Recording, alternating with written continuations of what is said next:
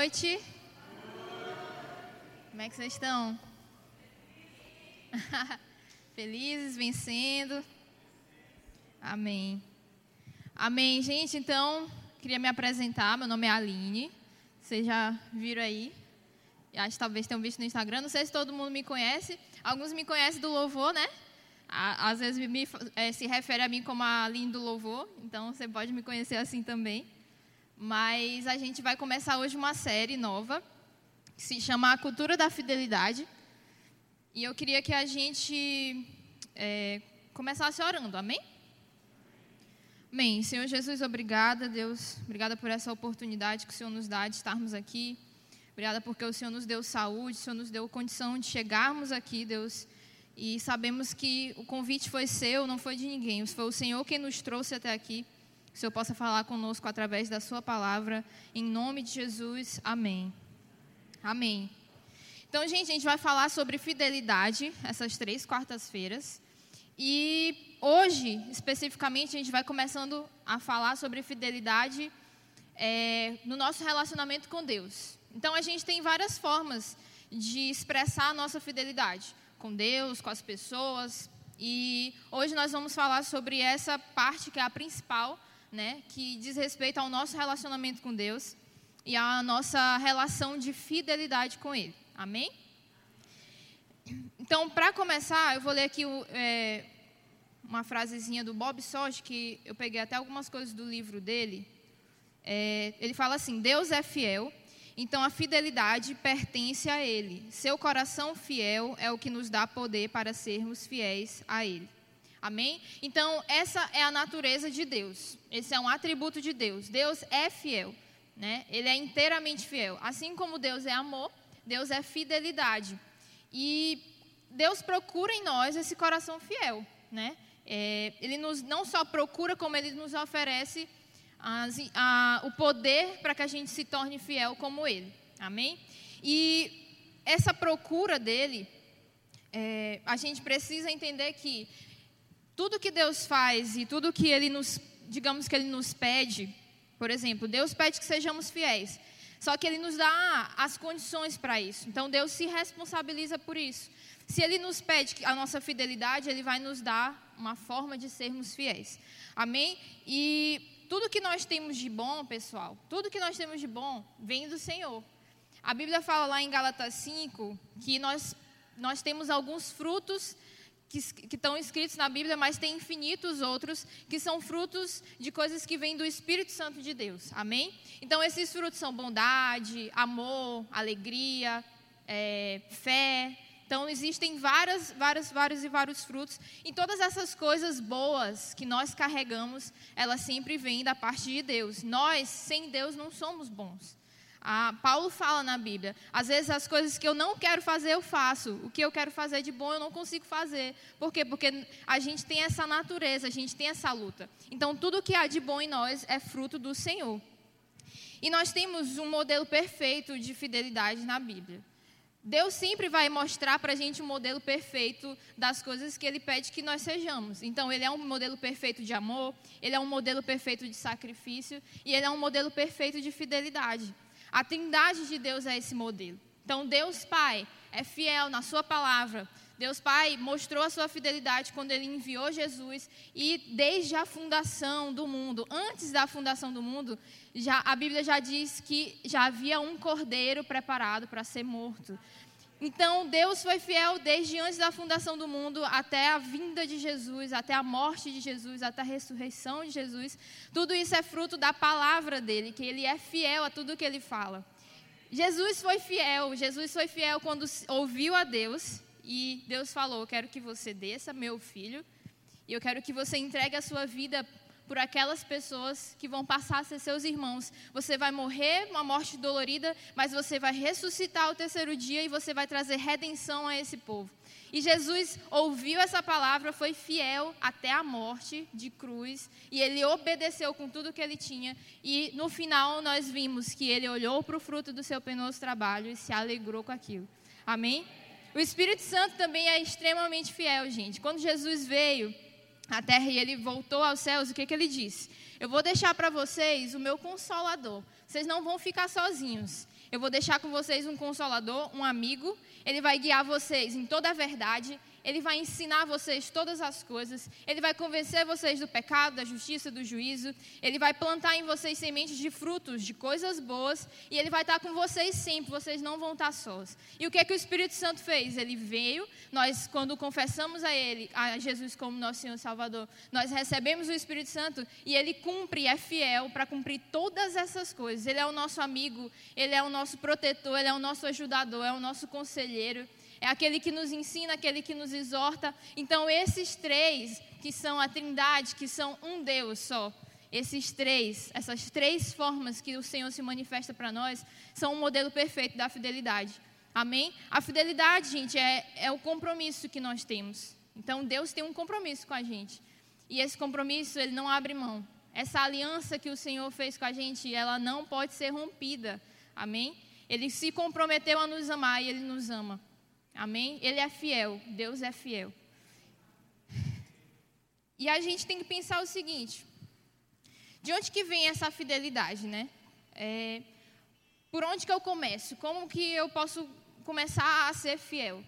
É, eu creio que a fidelidade ela está extremamente ligada à nossa integridade de coração.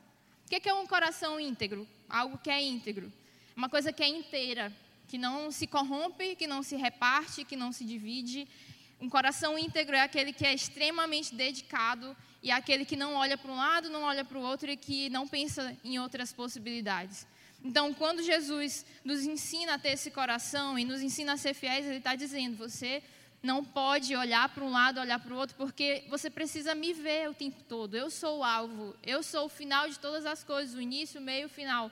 Então a gente precisa ter esse coração, um coração que não se rende às coisas do mundo, um coração que não se dobra, que não negocia, um coração que é íntegro, ele é fiel. Então, o Senhor procura esse coração e a Bíblia fala lá em 2 Crônicas, capítulo 16, verso 9, o seguinte: porque quanto ao Senhor, os seus olhos passam por toda a terra para dar força àqueles cujo coração é totalmente dele. Então, o Senhor procura. É como se ele olhasse para baixo aqui, vamos, vamos fingir. Ele está olhando para baixo e ele está olhando para a gente aqui nesse momento e ele está procurando entre nós pessoas cujo coração é totalmente dele. Ou seja, pessoas que têm um coração íntegro, inteiro, sem repartir com nada. É tudo de Jesus, tudo aquilo que temos. O Senhor procura esse coração, que nada mais é do que um coração fiel. Então, esse é um atributo, pessoal, que é extremamente importante para Deus, que é extremamente precioso para Deus. Ele precisa, ele procura, ele anseia por corações que são totalmente dele. Amém? 1 Crônicas 29, 19 diz o seguinte: aqui nós temos uma oração de Davi, se você quiser depois ler. E nessa parte, Davi está pedindo para Deus o seguinte, é versículo 19: E a Salomão, meu filho, dá um coração íntegro para guardar os teus mandamentos, os teus testemunhos e os teus estatutos. Então, Davi era um cara que conheceu a Deus. Aqui, Davi, a gente já vê uma das últimas aparições assim dele. E ele fez uma oração e o que, que ele pediu para que Deus derramasse sobre o filho dele? Ele pediu que o filho dele tivesse um coração íntegro para guardar os mandamentos de Deus. Ou seja, um coração fiel. Então, Davi entendeu o que, que ele precisava. A vida dele toda, com os erros e os acertos dele, ele entendeu: eu preciso ter um coração fiel. E é isso que eu quero que o meu filho tenha. Porque se ele tiver um coração fiel, um coração íntegro, ele vai guardar os mandamentos do Senhor, os testemunhos e os estatutos. E se você guarda essas coisas, como a Bíblia diz: guardei a tua palavra no meu coração para não pecar contra ti. Então, se nós guardamos as coisas de Deus, a palavra, os seus mandamentos, aquilo que ele fala sobre nós, nós não pecamos. Amém? Então, um coração íntegro é esse, que se guarda, que se protege em Deus. Amém? E aí eu queria que você começasse a pensar sobre isso, começasse a refletir aí.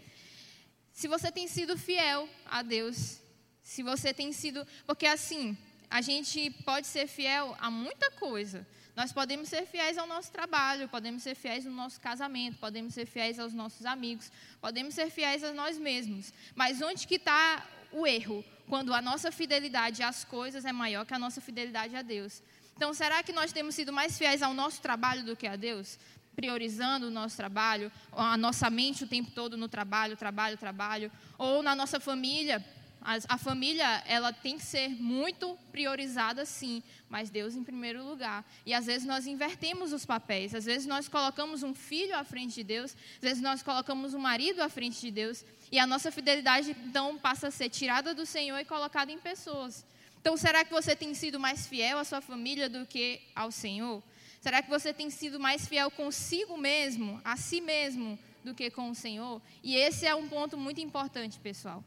Esse é um ponto muito importante, porque a fidelidade, a gente pode ser fiel, tão fiel a gente mesmo, aos nossos sentimentos, às nossas emoções, às nossas vontades, aquilo que a gente deseja, que a gente esquece Deus e passa a ser fiel ao nosso próprio coração. E está o erro aí, porque do nosso coração procedem as fontes de vida mas procedem também, podem proceder também fontes de morte. E a nossa carne, ela não pensa e não, não vai atrás de nada bom. Então, se a gente começa a ouvir aquilo que vai suprir a nossa vontade, a nossa necessidade daquele momento, e a gente começa a ser mais fiel àquilo do que a Deus, aí tem um problema. Porque se a gente fideliza demais as nossas vontades, nós começamos a ser infiéis com Deus. As coisas muitas vezes não batem. Muitas vezes Deus vai mandar você ir para cá e a sua vontade é de ir para lá. E aí você vai escolher o quê? Você vai escolher se agradar ou vai escolher agradar o Senhor? E é por isso que Deus ama a fidelidade, é por isso que Deus valoriza a fidelidade. Porque é o momento onde nós colocamos o pé e dizemos: Eu realmente estou disposto a viver com Deus. Eu realmente estou disposto a morrer para viver com Deus, porque muitas vezes nós vamos precisar fazer escolhas difíceis, nós vamos precisar morrer para que a gente seja fiel a Ele. Amém? Outra coisa importante que a gente precisa entender é que a fidelidade ela é uma coisa interior nossa, é uma coisa particular, pessoal. O que, é que isso significa? Como assim? É que a gente precisa estabelecer uma aliança dentro do nosso coração com Deus que as circunstâncias, que as pessoas, que as coisas não vão atrapalhar. Então, a minha aliança com Deus, a minha fidelidade a Deus, ela é interior no sentido de que as coisas podem dar tudo errado, tudo pode estar indo por água abaixo, nada do que eu planejei está dando certo, ou estou tendo alguma dificuldade com alguma pessoa, mas dentro do meu coração a minha aliança com o Senhor está intacta, dentro do meu coração eu permaneço fiel, e às vezes a gente tem essa dificuldade, às vezes a gente acha, é, quando a situação está difícil, é como se a gente estivesse falando para Deus assim: Deus, eu te amo. Deus, eu, eu te sirvo. Mas essa situação aqui é impossível. E aí você meio que fala assim: Eu acho que o Senhor não, não vai resolver. E aí a gente começa a buscar formas alternativas né, de resolver. Nesse momento a gente esquece de Deus e a nossa fidelidade vai para as coisas e para nós mesmos. E o Senhor é deixado de lado. E, gente, nesse, nesse mundo que a gente vive, o que a gente mais vai passar é a aflição. E Jesus já tinha dito isso. Vocês têm percebido como as coisas estão se apertando, como tem sido difícil ser cristão, como a gente tem sido apontado, como a gente tem sido massacrado nas redes sociais, em tudo. É, enfim, as coisas estão chegando no nível que hoje, se você se posicionar como cristão, você é extremamente criticado. E esse vai ser o padrão, pessoal o padrão vai ser esse: daqui para frente, as coisas só vão se apertar. E a gente precisa se posicionar, porque a gente vai ser apertado de um lado, apertado de outro, mas se a gente estiver fiel ao Senhor, nada disso vai fazer diferença. Então, se a gente permanece fiel à palavra de Deus, nenhuma acusação vai fazer diferença para nós, porque nós sabemos da palavra do Senhor, sabemos o Deus que nós servimos, sabemos aquilo que Ele nos mandou fazer. Então, o que as pessoas falarem, o que o mundo disser que está errado, as ideologias que o mundo impôs sobre a gente, isso não vai chegar perto de nós, porque nós permanecemos fiéis. A fidelidade é interior, pessoal. Então eu posso vir ao culto, eu posso ir numa célula toda semana, eu posso dar meus dízimos e dar as minhas ofertas, mas se o meu coração não tiver aliançado com o Senhor, de nada vale. De nada vale. E a gente vai fraquejar. Tem sido difícil. Eu mesma, algumas horas eu fico, meu Deus, às vezes eu tenho até medo de postar alguma coisa. E aí Deus já fala logo para mim: como assim? Medo de quê? Se você está no lugar certo, você conhece a palavra, você está no time que ganha e está com medo de quê? De se posicionar? Então a gente precisa arrancar de nós aquilo que nos torna infiéis a Deus, que é o medo de falar, é o medo de dizer que somos crentes, o medo de nos posicionar, o medo de estarmos errados. Como eu posso estar errada se está escrito aqui? Não faz sentido. Então, essa é uma luta que eu tenho tido esses dias também. Assim, de, de saber o meu lugar em Deus, sim, mas também saber o meu lugar no mundo. Amém? Como a gente poderia, pode influenciar. A gente teve um encontro com Deus esses dias e, cara, assim, foi o, a coisa mais impactante para mim foi ver adolescentes ali, de 14, 13, 15, 16, menores de idade, é, adolescentes que passam por lutas absurdas, né? Crises e, e depressão e ansiedade tão novinhos. E eu olhava aquilo e eu falava, Deus, não vou aceitar isso. Eu preciso ser fiel, Deus, eu preciso ser fiel, porque se eu não permanecer sendo fiel, essas pessoas vão ser tragadas, essas pessoas vão ser destruídas. Tem crianças, gente, crianças de 3, 4 anos se cortando com depressão. Por quê? Porque o mundo está massacrando elas. E se a gente não permanecer fiel, quem vai fazer alguma coisa? Quem vai mudar a situação? Se eu não estiver fazendo encontro lá, aquelas pessoas sendo tocadas, quem vai fazer? Então a gente precisa se posicionar, a gente precisa olhar para a célula e pensar: meu Deus, eu preciso ser fiel na minha célula. Eu preciso ser um líder de célula fiel, porque não é sobre mim, mas sobre as pessoas e sobre o mundo, sobre o quanto o mundo tem destruído a família, as pessoas, as crianças, os adolescentes, e a gente muitas vezes não faz nada.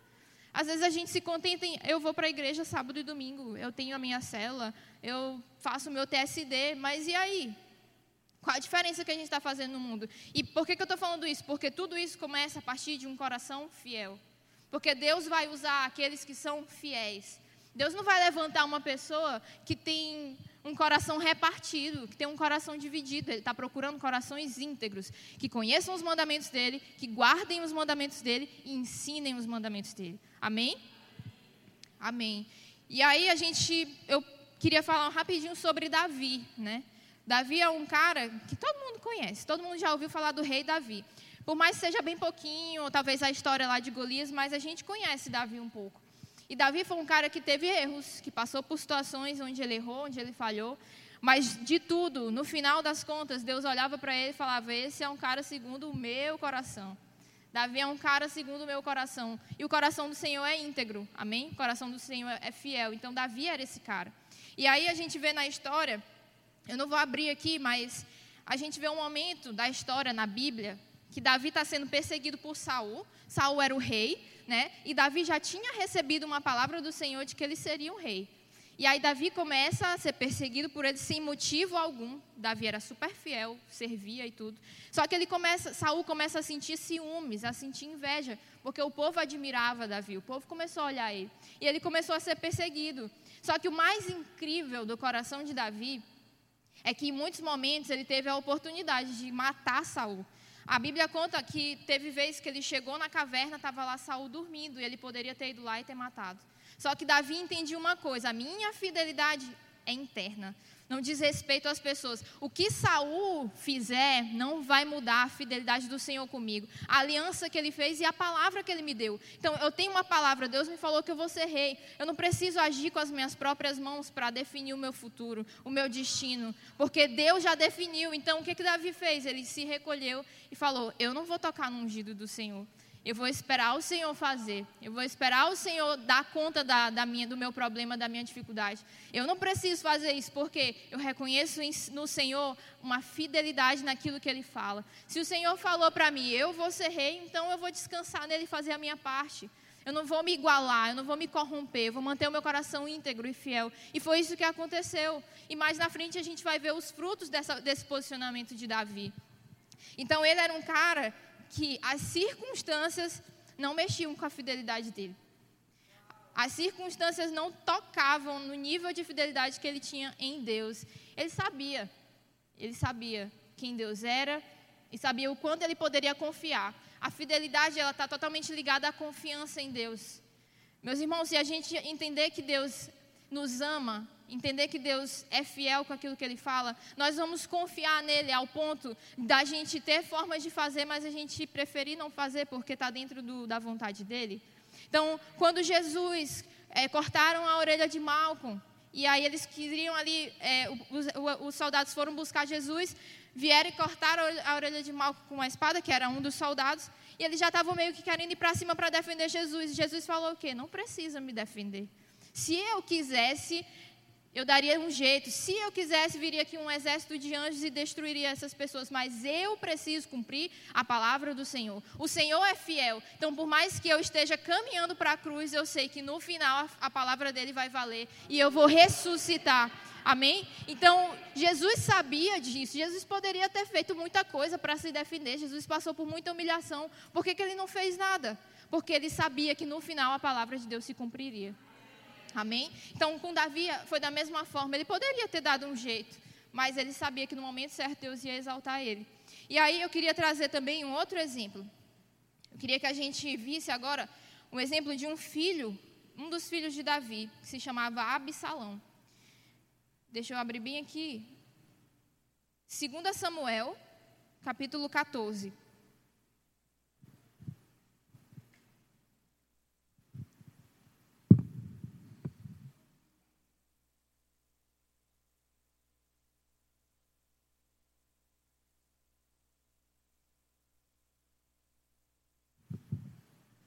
Segunda Samuel capítulo 14, eu vou ler aqui rapidinho só algumas partes. O verso 28. Diz assim: Absalão ficou dois anos em Jerusalém sem ver a face do rei. Então mandou chamar Joabe para o enviar ao rei, mas Joabe não quis vir. Só explicando, Absalão tinha passado por uma confusão com o irmão, ele matou o irmão dele e Davi não queria. Passou, parece que, vamos ver aqui, passou dois anos sem ver Davi, porque Davi sofreu muito com a morte do filho. E aí, ok, Aí ele está querendo se aproximar, né? Mandou chamar Joabe para enviar Davi, mas Joabe não quis vir. Mandou chamá-los a segunda vez, mas Joabe ainda não, ainda assim não quis vir. Então Absalão disse aos seus servos: Vejam, Joabe tem um pedaço de campo pegado ao meu e tem cevada nele. Vão lá e ponham fogo. E os servos de Absalão meteram fogo nesse pedaço de campo. Então Joabe se levantou, foi à casa de Absalão e lhe disse: Por que os seus servos meteram fogo no pedaço de campo que é meu? Vamos parar bem aqui. Então, Absalão, por que, que eu li esse pedacinho aqui? Porque eu queria que vocês entendessem um pouquinho da personalidade dele. Então, a gente viu aqui, ele mandou chamar o cara, que era ali o braço direito de Davi. O cara não quis ir, mandou chamar outra vez, não quis ir. Ah, é, não vem? Taca fogo no campo dele, que é o jeito dele vir. Então, percebam que, que Absalão, ele tinha esse ímpeto. Ele queria resolver as coisas. Se não fosse do jeito bom, ele ia dar um jeito de resolver de outra forma. E aí a gente vê mais na frente, eu não vou ler aqui, mas a gente depois desse momento aqui, ele encontrou com Davi e tudo, passou a viver ali onde Davi vivia. Só que o que aconteceu? Ele começou a plantar sementinha contra Davi. Ele começou a tramar contra o reino do próprio pai. E aí, quando a gente vai ver a história, no final, Davi teve que sair, fugido, porque Absalão convenceu as pessoas todas lá a ficar do lado dele e, a, e, a, e todos queriam que ele fosse o rei. E Davi precisou sair, né? Correndo, escondido, para que ele não morresse. Então, se ele ficasse, Absalão ia matar ele, o próprio pai. Mas por que, que eu estou falando sobre isso? Porque Absalão não confiou na fidelidade de Deus. Você vê que ele resolve as coisas com as próprias mãos? Então, o cara não foi onde ele, eu mando matar. Davi é o rei agora, mas eu quero ser o rei. Então, eu vou e começo a falar mal do meu próprio pai, eu começo a semear, começo a dizer que, poxa, queria que, que tivesse alguém justo aqui, que resolvesse os problemas do povo. E o povo ouvindo aquilo, achando, realmente, a gente precisa de alguém. E ele começou a tramar, a ser desleal, a ser infiel ao próprio pai. Qual a motivação de Absalão? Por que, que ele fez isso? Eu creio que ele não conhecia sobre o amor de Deus por ele, no sentido de ele tinha um pai que era simplesmente Davi, um cara cheio da revelação da palavra, cheio da revelação de quem o Senhor era, sabe? Ele, ele conhecia o Senhor, era amigo de Deus. Só que Absalão não. Ele não conhecia sobre a integridade do Senhor, a fidelidade do Senhor, e ele preferia resolver as coisas com as próprias mãos dele. E mais, ele não confiava no amor do pai dele. E, cara, isso, aí, isso é assim, eu não consigo entender muito bem, porque Davi era um pai extremamente amoroso. Você vai ver aqui na, na, história, ele perdeu alguns filhos. E quando ele perdia um filho, é assim, ele passava dias mal, chorando. Ele tentava de todo jeito. Quando mataram Absalão, um spoiler, matam Absalão no, mais na frente, o próprio bonitinho aqui, o Joabe. E aí o que acontece? Davi chora, Davi fica mal demais. O filho dele, que estava perseguindo ele, que queria matar ele, ele fica arrasado. Então, o que, que eu percebo? Eu percebo que Davi era um pai amoroso, um pai que amava os seus filhos. E a gente percebe o quê? Que Absalão não reconhecia esse amor. E aí que está a chave do que, eu tô, do que eu quero falar para vocês. Quando nós não reconhecemos o amor do nosso Pai, quando nós não reconhecemos a fidelidade do Senhor, nós começamos a considerar a possibilidade de resolver as coisas com as nossas próprias mãos. E a gente começa a querer fazer. Ah, não vai, fazer, não vai acontecer desse jeito? Pô, não quero mais esperar, então eu começo a dar um jeitinho. Uma coisa que a gente ouve muito e que a gente vê muito é que as pessoas olham para um lado, olham para o outro, veem as outras prosperando, a, se casando, ou sei lá o quê, e começam a, a, a pensar, botar na balança, poxa, eu não estou prosperando, eu não tenho ninguém, Será que Deus está me vendo? Será que Deus é tão fiel assim? Aí começa, às vezes a pessoa não fala com essas palavras, mas ela duvida de Deus. E quando a gente duvida de Deus, a gente está sendo infiel. E aí começa a tentar resolver com as próprias mãos. É, eu vou dar um jeito, eu vou arranjar alguém, eu vou procurar em outro lugar, eu vou aceitar qualquer pessoa. E a gente começa a resolver as nossas questões de qualquer forma. E Deus não procura esses filhos. Deus procura filhos que entendam o quanto Ele os ama e filhos que entendam que no momento certo o Senhor vai fazer. Pessoas que são fiéis até o fim. Deus não quer se relacionar com, com, filhos que duvidem das intenções dele. Por quê? Porque quando a gente resolve as coisas com as nossas próprias mãos, nós estamos duvidando das intenções de Deus. Bom, se Deus não vai fazer, então eu acho que ele não quer me ajudar nisso. Se Deus não vai dar a provisão, eu acho que Ele não quer me ajudar nisso. E a gente passa a duvidar das boas intenções do nosso Pai. E aí a gente vai e age da forma pior. Qual é? Independência. E independência não combina com o Senhor. Independência não combina com Deus. Independência não combina com o corpo. Independência não combina com a igreja. A independência, ela vai totalmente de encontro ao padrão do reino de Deus, que é o que? Unidade, submissão, honra. Amém? Vamos lá. Então, sobre o casamento, né? Pessoal, a gente sonhar em casar, a gente sonhar em ter uma família, isso é super lícito, isso é de Deus. Principalmente quando a gente entra na igreja, a gente passa a enxergar a família e o casamento de uma outra forma. Porque no mundo as pessoas não falam da família como sendo uma coisa legal, não falam do casamento como sendo uma coisa boa. A gente entra na igreja e entende que isso tudo é raiz do coração de Deus que isso é modelo, isso é padrão do que o Senhor quer para a gente. Só que muitas vezes a gente sonha tanto com isso que a gente começa a fazer concessões. Então, o que você está disposto a entregar para realizar o seu sonho? O que você está disposto a fazer para realizar seu sonho? E a gente começa a negociar algumas coisinhas e passar na frente do tempo, passar na frente das estações, porque nós queremos apressar as coisas. E o problema está aí. Porque muitas vezes nós transformamos o que é bênção em maldição. Porque no tempo errado, não dá certo. Amém? Eu sei que é um pouquinho duro assim, mas vamos nessa. então, outro, outro exemplo que Jesus nos deu também foi isso, pessoal. Como eu falei ainda agora. Jesus passou pelo caminho mais doloroso que alguém poderia passar. Jesus morreu a morte mais dolorosa que alguém poderia morrer. É o tipo de morte que traz mais sofrimento à pessoa. E ele passou por isso. Ele poderia ter criado artifícios? Sim.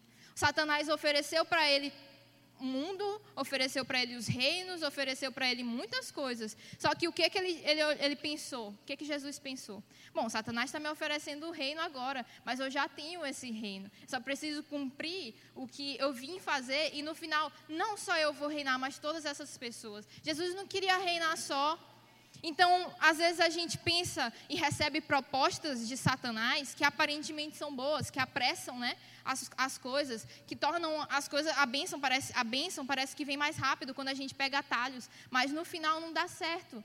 No final você perde a corrida, no final você perde o alvo. E aí nada faz sentido. Nada faz sentido. Não faz sentido você ter uma boa vida, mas chegar lá no céu e o Senhor não te conhecer direito. Amém? Amém. Então vamos aqui, vamos continuar. Então Jesus, Jesus, eu, eu, eu queria que vocês pensassem o seguinte: Jesus e Deus Pai, eles tinham um vínculo, uma aliança de fidelidade tão profunda que Jesus foi fiel e fez se cumprir a palavra que Deus, Pai, que era fiel, falou para ele. Então Deus falou para ele: Meu filho, você vai, mas no terceiro dia você vai ressuscitar. E Jesus foi fiel e agarrou essa palavra e ele veio à terra. E na cabeça dele era o tempo todo: No final, no final, no final, eu vou olhar para o fruto do meu trabalho e eu vou me alegrar. E ele se abraçou, ele se abraçou com essa aliança com Deus Pai. E não havia nada que pudessem fazer que mudava isso. E eu queria que você abrisse em João 17.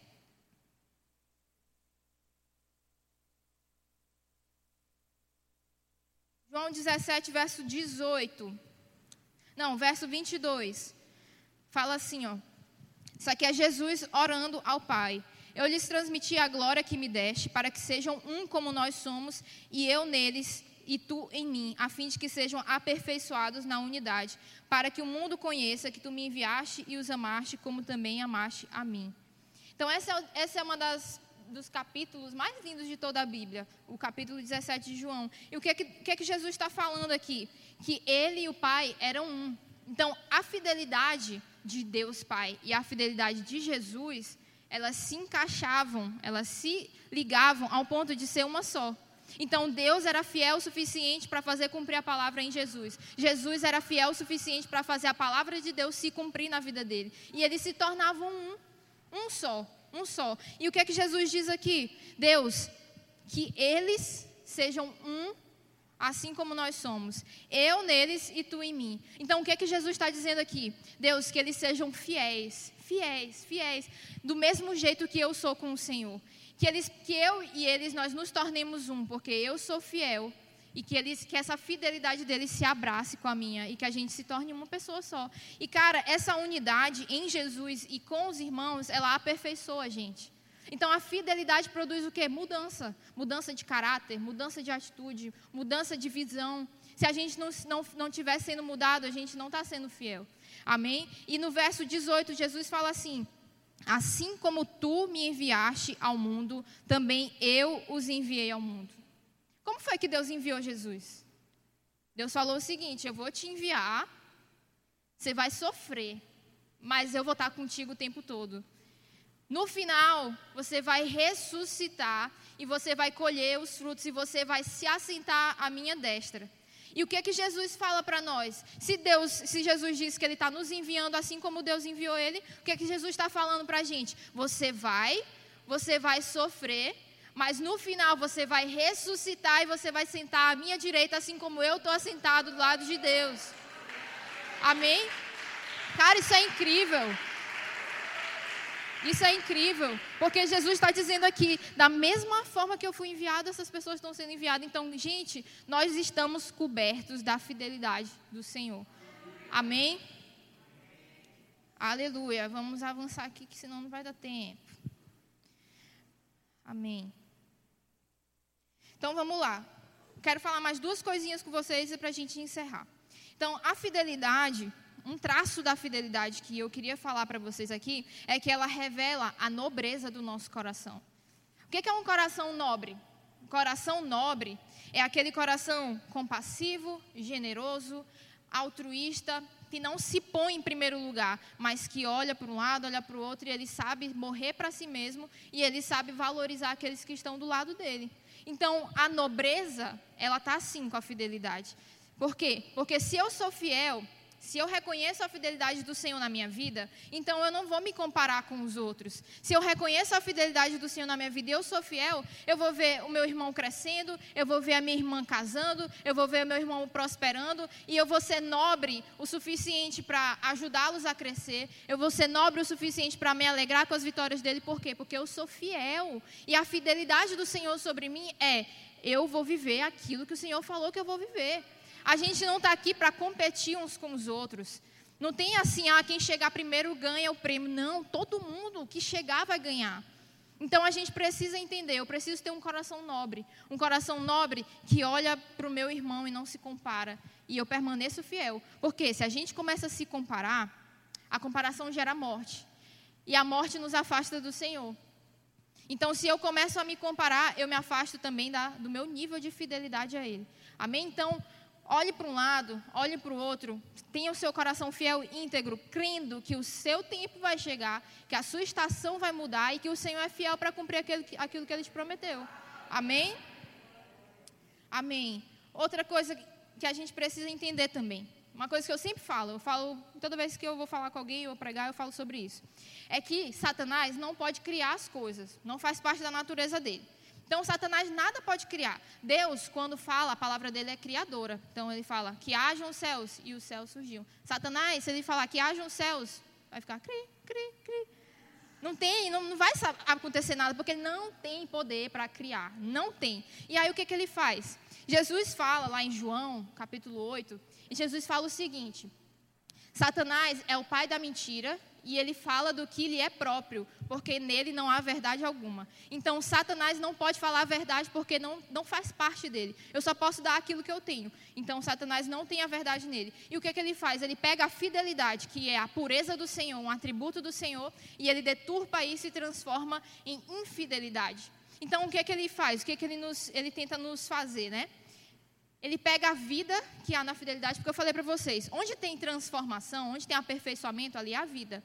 Só que ele pega e ele transforma a fidelidade em infidelidade, gerando morte para nós. Como assim? Quando eu olho para mim mesmo e sou mais fiel a mim do que a Deus. Então, Satanás vai lá e te diz: Olha, isso aí que tu pode resolver. Isso aqui tu pode fazer com tuas mãos, está demorando demais. Aí tu começa a pensar, pensar, pensar, e aí começa a ser infiel. E isso vai produzindo morte morte, morte. E essa é a vontade de Satanás para nós. Só que a fidelidade é nobre. A fidelidade vem de Deus. Amém? E a infidelidade vem do diabo. A infidelidade é demoníaca. Então, todas as vezes, pessoal, que você sentir vontade de resolver as coisas com as suas próprias mãos, não vai dar certo. Não vem de Deus. Então, às vezes você precisa só esperar, às vezes você precisa só se acalmar e, e descansar e desfrutar da presença preciosa de Deus. Amém? Ok, mas aí, como é, que eu, como é que eu faço? Porque eu acho muito difícil ser fiel. Acho que não dá para mim. Como que eu poderia ser fiel? Como que eu vou conseguir chegar nesse nível? Porque tu falou que eu vou ser fiel no nível que Jesus e Deus eram fiéis e eram um só. Como eu posso ser fiel nesse nível? Cara, é muito simples. Assim como tudo que Deus faz, assim como tudo que Deus fala, é simples. Não é fácil, mas é simples. Então, qual que é o segredo? Mateus 6, 21 diz assim: Porque onde estiver o seu tesouro, ali estará também o seu coração. Tá aí o segredo. Então, se o meu tesouro está nas coisas do mundo, pessoal, então eu vou ser fiel às coisas do mundo. Porque o meu coração vai estar tá naquilo. O que é o tesouro? É aquilo que eu tenho de mais precioso, né? Então, se o meu tesouro estiver em mim mesma, nas minhas vontades, na, naquilo que eu quero fazer, eu vou ser fiel, fiel a mim.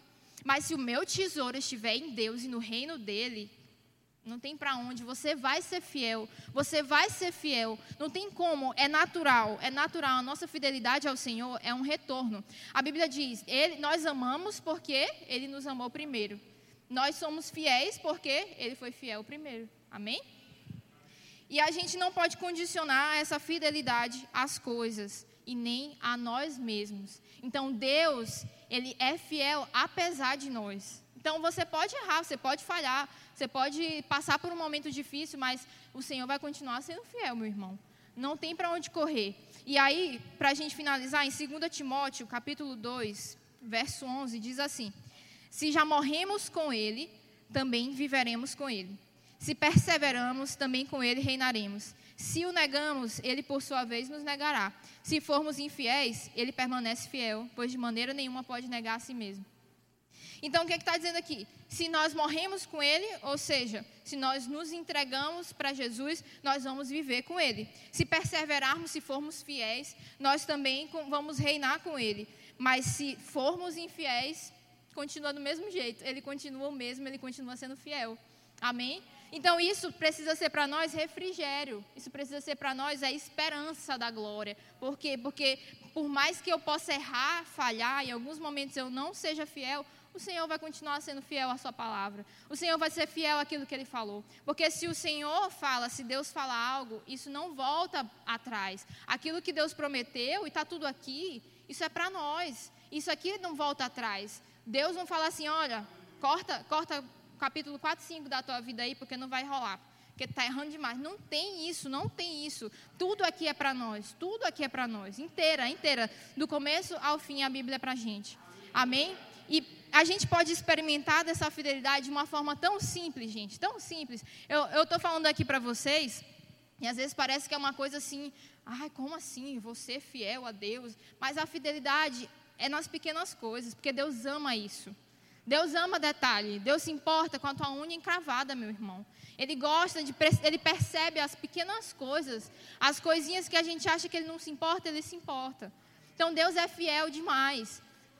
Esses tempos agora, esse ano principalmente, eu passei por umas experiências muito engraçadas com Deus nessa área de fidelidade.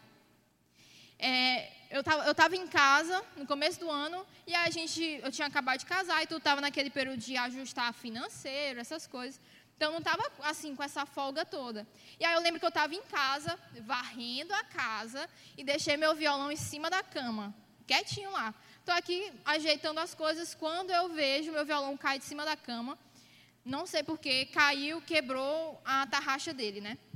E aí eu falei, Egos, e agora? E tudo, mandei até no grupo, pessoal. Aí eu falei com um cara que eu conhecia que ajeita violão, ele falou, olha, isso aí não tem jeito, viu? Tu vai ter que trocar, vai ter que comprar um jogo novo e tal caro, né? Porque o jogo da tarraxa do meu violão seria caro, a não ser que eu botasse um, um, fraquinho, né? E aí eu fiquei, amém, amém. Se não tem jeito, amém. Só que aí eu fiquei com aquilo na minha cabeça e Deus me falando, fala com fulano de tal, que era uma outra pessoa que ajeitava. E aí eu fui lá, falei com ele, expliquei a situação, mandei foto, ele falou, não, traz aqui. Aí eu já fiquei mais esperançosa, pelo menos ele não me despachou de primeira, né? Aí eu cheguei lá com o meu violão, eu lembro que ele estava atendendo outras pessoas lá. E aí eu cheguei e falei, olha, sou fulano, sou Aline, e aí eu trouxe meu violão, falei contigo no WhatsApp, tá aqui o violão e tal. E ah, tá bom. Aí ele pegou o violão, saiu, começou a fazer um monte de coisa, não sei o quê, e quebra não sei o quê, e faz não sei o quê. E eu só pensando aqui, meu Deus, vai sair quanto? Quanto que vai sair? Quanto que vai sair? E eu pensando aqui na minha cabeça, né? E eu nem estava conversando com ele assim, não tive nenhum tipo assim de contato, porque ele estava atendendo outras pessoas e fazendo o coisa lá no meu violão. Gente, aí eu estou aqui sentada conversando com Deus e, e fazendo as contas, né? Falando, Deus, amém. Se for caro, dá para eu fazer isso, isso, isso, eu tiro isso aqui, eu deixo de fazer isso esse mês. Pensando aqui na minha cabeça. Aí, quando ele termina, ele, olha, consegui ajeitar. Eu já fiquei feliz, né? Porque o outro tinha dito que não tinha jeito. Ajeitou, ficou perfeito. Eu falei assim, tá, beleza, quanto é que foi? Aí ele, não, não precisa me pagar, não. Aí eu fiquei assim, como assim? fez esse tanto de coisa, não preciso pagar. Não, é, fica tranquila, pode ir. Aí eu fiquei na minha cabeça, eu falei, Deus, tu não é gente. aí, foi, aí Deus me falou, isso aqui é uma marca da tua fidelidade, porque eu sei que o violão você vai usar para me adorar. Eu sei o propósito, início e a motivação que tem. E aí eu, amém, glória a Deus, obrigado, Jesus. Aí saí de lá. Quando passou um tempinho assim, um mês, dois meses, estava aqui ministrando, a corda do meu violão quebrou. E aí, jogo de corda está muito caro agora, muito. E às vezes a gente compra o mais barato, dá uma semana, já está enferrujado. Gente, a vida do menino de louvor não é fácil, é caro. É caro. Amém. Quiserem ofertar corda de violão. Então, se você bota uma corda baratinha, com uma, duas semanas já tem que trocar. E aí eu gosto de comprar já um jogo bom que dura um ano e tal, alguma coisa assim. Aí quebrou minha corda e eu, caramba, e agora? Aí, beleza, eu continuei adorando aqui, nem, nem me importei, fui para casa e tudo. E aí eu fui, numa, na, no outro dia eu fui numa loja, comprei o jogo mais barato que tinha, né? Porque eu não estava com dinheiro. Comprei o joguinho mais barato para quem sabe da Canário, quem toca sabe. É um joguinho mais coisadinho, só para aguentar, né? Aí peguei, comprei, não tive fé, porque eu já estava sentindo no meu coração para eu procurar dentro da minha, da minha bolsa que poderia ter alguma corda lá. Só que eu sabia que não tinha, nos meus olhos, eu sabia que não tinha porque eu já tinha usado a corda que quebrou em outra vez. Então eu não tinha essa corda. Aí eu lembro que comprei a corda, cheguei em casa, na hora que eu fui trocar o, a corda do violão, o senhor falou comigo: Olha dentro do bolso, olha dentro do bolso. E eu. Mas que doidice, como é que eu vou olhar? Não tem a corda, eu, troquei, tem pouco tempo, quebrou, porque sempre quebra a mesma corda do meu violão. Quebrou e eu já troquei. Aí Deus me, me incomodando. Olha no, na, na tua bolsa, olha na tua bolsa. Gente, quando eu boto a mão, que eu tiro o jogo da corda, que eu começo a procurar, estava lá a corda. A corda que eu precisava, que eu já tinha usado, e eu fiquei assim, eu olhei aquilo ali, eu não, tá errado. Aí eu fui, contei, olhei de novo. Cara, a fé da gente, às vezes, com a fidelidade do Senhor, é pequena demais. A gente acha que Deus não se importa. A gente acha que Deus não liga, mas Ele se importa. E aí, de uma outra vez, aconteceu a mesma coisa. Isso tudo foi esse ano, assim. É, os meninos estavam tocando com o violão, a corda quebrou. E aí eu falei para Luiz, Luiz, ele perguntou se tinha outra corda, eu falei que achava que não e tal, que eu realmente não tinha. E aí, quando eu chego aqui no culto no outro dia, meu violão está com a corda trocada. Eu falei, olha que bênção. Os meninos trocaram a corda e tal. E quando eu fui, fui falar com o Luiz, ele, não, eu achei a corda dentro da tua bolsa. Aí eu fiquei, meu Deus, como assim? Então, para vocês verem, por que eu estou contando isso para vocês? É porque Deus gosta dessas coisinhas, gente. Ele gosta de agradar a gente com essas coisinhas que parece ser pequena, mas é importante para a gente. Então, eu olho muito a fidelidade dele nesses detalhes do meu dia a dia. E eu sempre oro e falo, Deus, por favor, não deixa eu ser tão religiosa, não deixa eu ser tão madura que eu perca a pureza de uma criança que olha uma coisa dessa e acha incrível.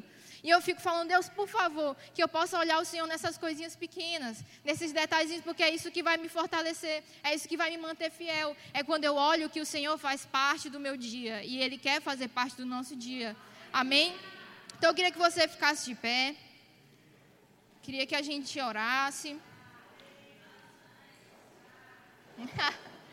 gente, minhas discípulas, eu botei elas tudo aqui na frente aí é, para dar aquele apoio, né?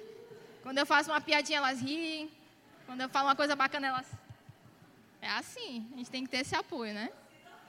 É, pra gente, pra gente ver se fica mais tranquilo aqui, né?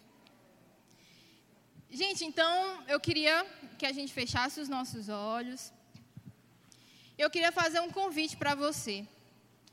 Eu queria convidar para vir aqui na frente você que nunca fez uma oração confessando Jesus como seu Senhor e Salvador sem, sem forçação de barra nem nada, mas eu quero que você entenda o seguinte: a Bíblia diz que nós confessamos com a nossa boca para a salvação, nós cremos com o coração para a justiça, mas nós confessamos para a salvação. Então, nós precisamos declarar com a nossa boca, nós precisamos falar publicamente que nós cremos, que nós aceitamos a Jesus como nosso Senhor e Salvador. Por que, que eu estou fazendo esse convite para você? Porque talvez você nunca experimentou dessa vida de fidelidade com o Senhor, talvez você nunca tenha experimentado dessa, dessa presença dele no seu dia a dia, talvez você não entenda, não tenha um relacionamento com ele, e hoje o Senhor está te chamando para esse lugar. E eu queria que, se alguém aqui nunca fez essa oração, e você tem vontade de conhecer o Senhor mais, de se aprofundar, de ter o Espírito Santo em você, queria que você levantasse a sua mão.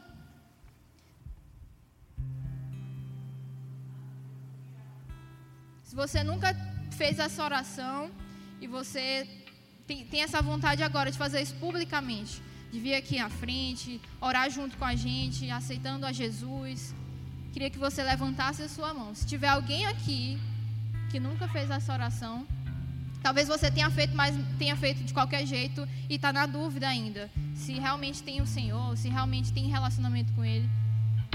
Tem alguém aqui? Então, amém, amém. Eu queria que você permanecesse de olhos fechados e nós vamos orar.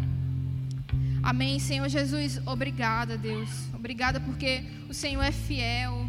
Deus, o Senhor é bondoso, o Senhor se importa. Sabe, a sua fidelidade não diz respeito só a grandes feitos, Deus. O Senhor é fiel nos nossos, nos nossos dia a dia. Sabe, o Senhor é fiel nas pequenas coisinhas que nós precisamos. O Senhor se importa com a gente de uma forma profunda, íntima. Deus, o Senhor é o nosso amigo, o Senhor é o nosso parceiro de tudo, o nosso companheiro de todas as coisas. O Senhor é aquele que nos ajuda quando não temos a quem recorrer. O Senhor é aquele que oferece uma mão quando estamos nos afogando. O Senhor é o fôlego de vida para aqueles que estão sem ar. Deus, o Senhor é suficiente, o Senhor é tudo que nós precisamos para ter uma vida, sabe, plena aí no Senhor. O Senhor é tudo que nós precisamos, Deus. Obrigada pela tua fidelidade. Eu oro para que o Senhor possa ensinar os nossos corações sobre isso. Nos faz ser pessoas mais fiéis, sabe, Jesus? Nos faz ter, ser pessoas que têm um coração íntegro, que não se reparte, que não se corrompe, que não se mistura, sabe? Que não olha para um lado, que não olha para o outro, que não faz ponderações, que não faz concessões. Ensina a tua igreja, Deus, a ser uma igreja fiel, um coração fiel no Senhor, um coração íntegro. Em nome de Jesus, Deus, que nós que a gente aprenda a vencer as nossas batalhas em fidelidade. Deus, que a gente não faça as coisas com as nossas próprias mãos, mas que o Senhor vá à frente, que o Senhor vá à frente apontando o destino da gente, apontando o nosso caminho. Em nome de Jesus, nos capacita em fidelidade para fazermos a diferença nesse mundo, Deus. Sabe, um mundo que tem sido destruído, onde as pessoas têm sido destruídas por Satanás, depressão, ansiedade, nos ensina a colocar o pé, Deus, e a fazer a diferença. Sabe? Que a fidelidade do nosso coração mude a atmosfera onde nós estamos. Que a fidelidade do nosso coração faça a diferença onde a gente colocar o nosso pé. Nas nossas redes sociais, nos habilita, nos capacita para ter graça para falar sobre as coisas. Em o nome de Jesus. Deus, nós cansamos de um padrão baixo no Senhor, de uma fidelidade rasa no Senhor, de um relacionamento mais ou menos com o Senhor. Deus, nós queremos uma fidelidade inteira, um coração inteiro, um coração que não é dividido pelas coisas do mundo. Nos ensina a ter convicção e a confiar no Senhor. Em o nome de Jesus, nos capacita para cuidar das vidas nos capacita para cuidar das pessoas, para ser boca de Deus, para levar vida para elas. Em o nome de Jesus. Muito obrigada, Jesus. Obrigada pela tua palavra. Obrigada porque o Senhor é fiel. E o Senhor tem em nós, Deus. O Senhor tem em nós um coração que pode ser falho, Senhor. Mas nós queremos entregar para Ti ele inteiramente. O Senhor pode olhar para nós, Deus, e confiar. Nós sabemos que não somos perfeitos, mas estamos dispostos, Deus Estamos dispostos a ser fiéis ao Senhor em meio às lutas, em meio às, às nossas batalhas, Deus. Nós estamos dispostos a ser fiéis, Deus. Eis aqui um povo fiel. O Senhor pode olhar, olhar por toda a terra e procurar. E o Senhor pode olhar para IBCA e encontrar um povo cujo coração é totalmente teu. Cujo coração é totalmente teu. Olha para nós, Deus, que o Senhor possa olhar em nós algo de valor. Encontrar em nós algo de valor, Senhor. Nós não queremos uma vida rasa em Ti. Nós queremos profundidade. Que o Senhor possa ter misericórdia de nós, das nossas falhas. Nos leva mais profundo em Ti, no Seu precioso nome. Amém. Amém, gente. Aleluia. Aleluia. Então, uma boa noite para vocês. Nós nos vemos na sexta-feira, meninas. E, e no sábado e no domingo também estaremos aqui. Amém? Uma boa noite. Deus abençoe.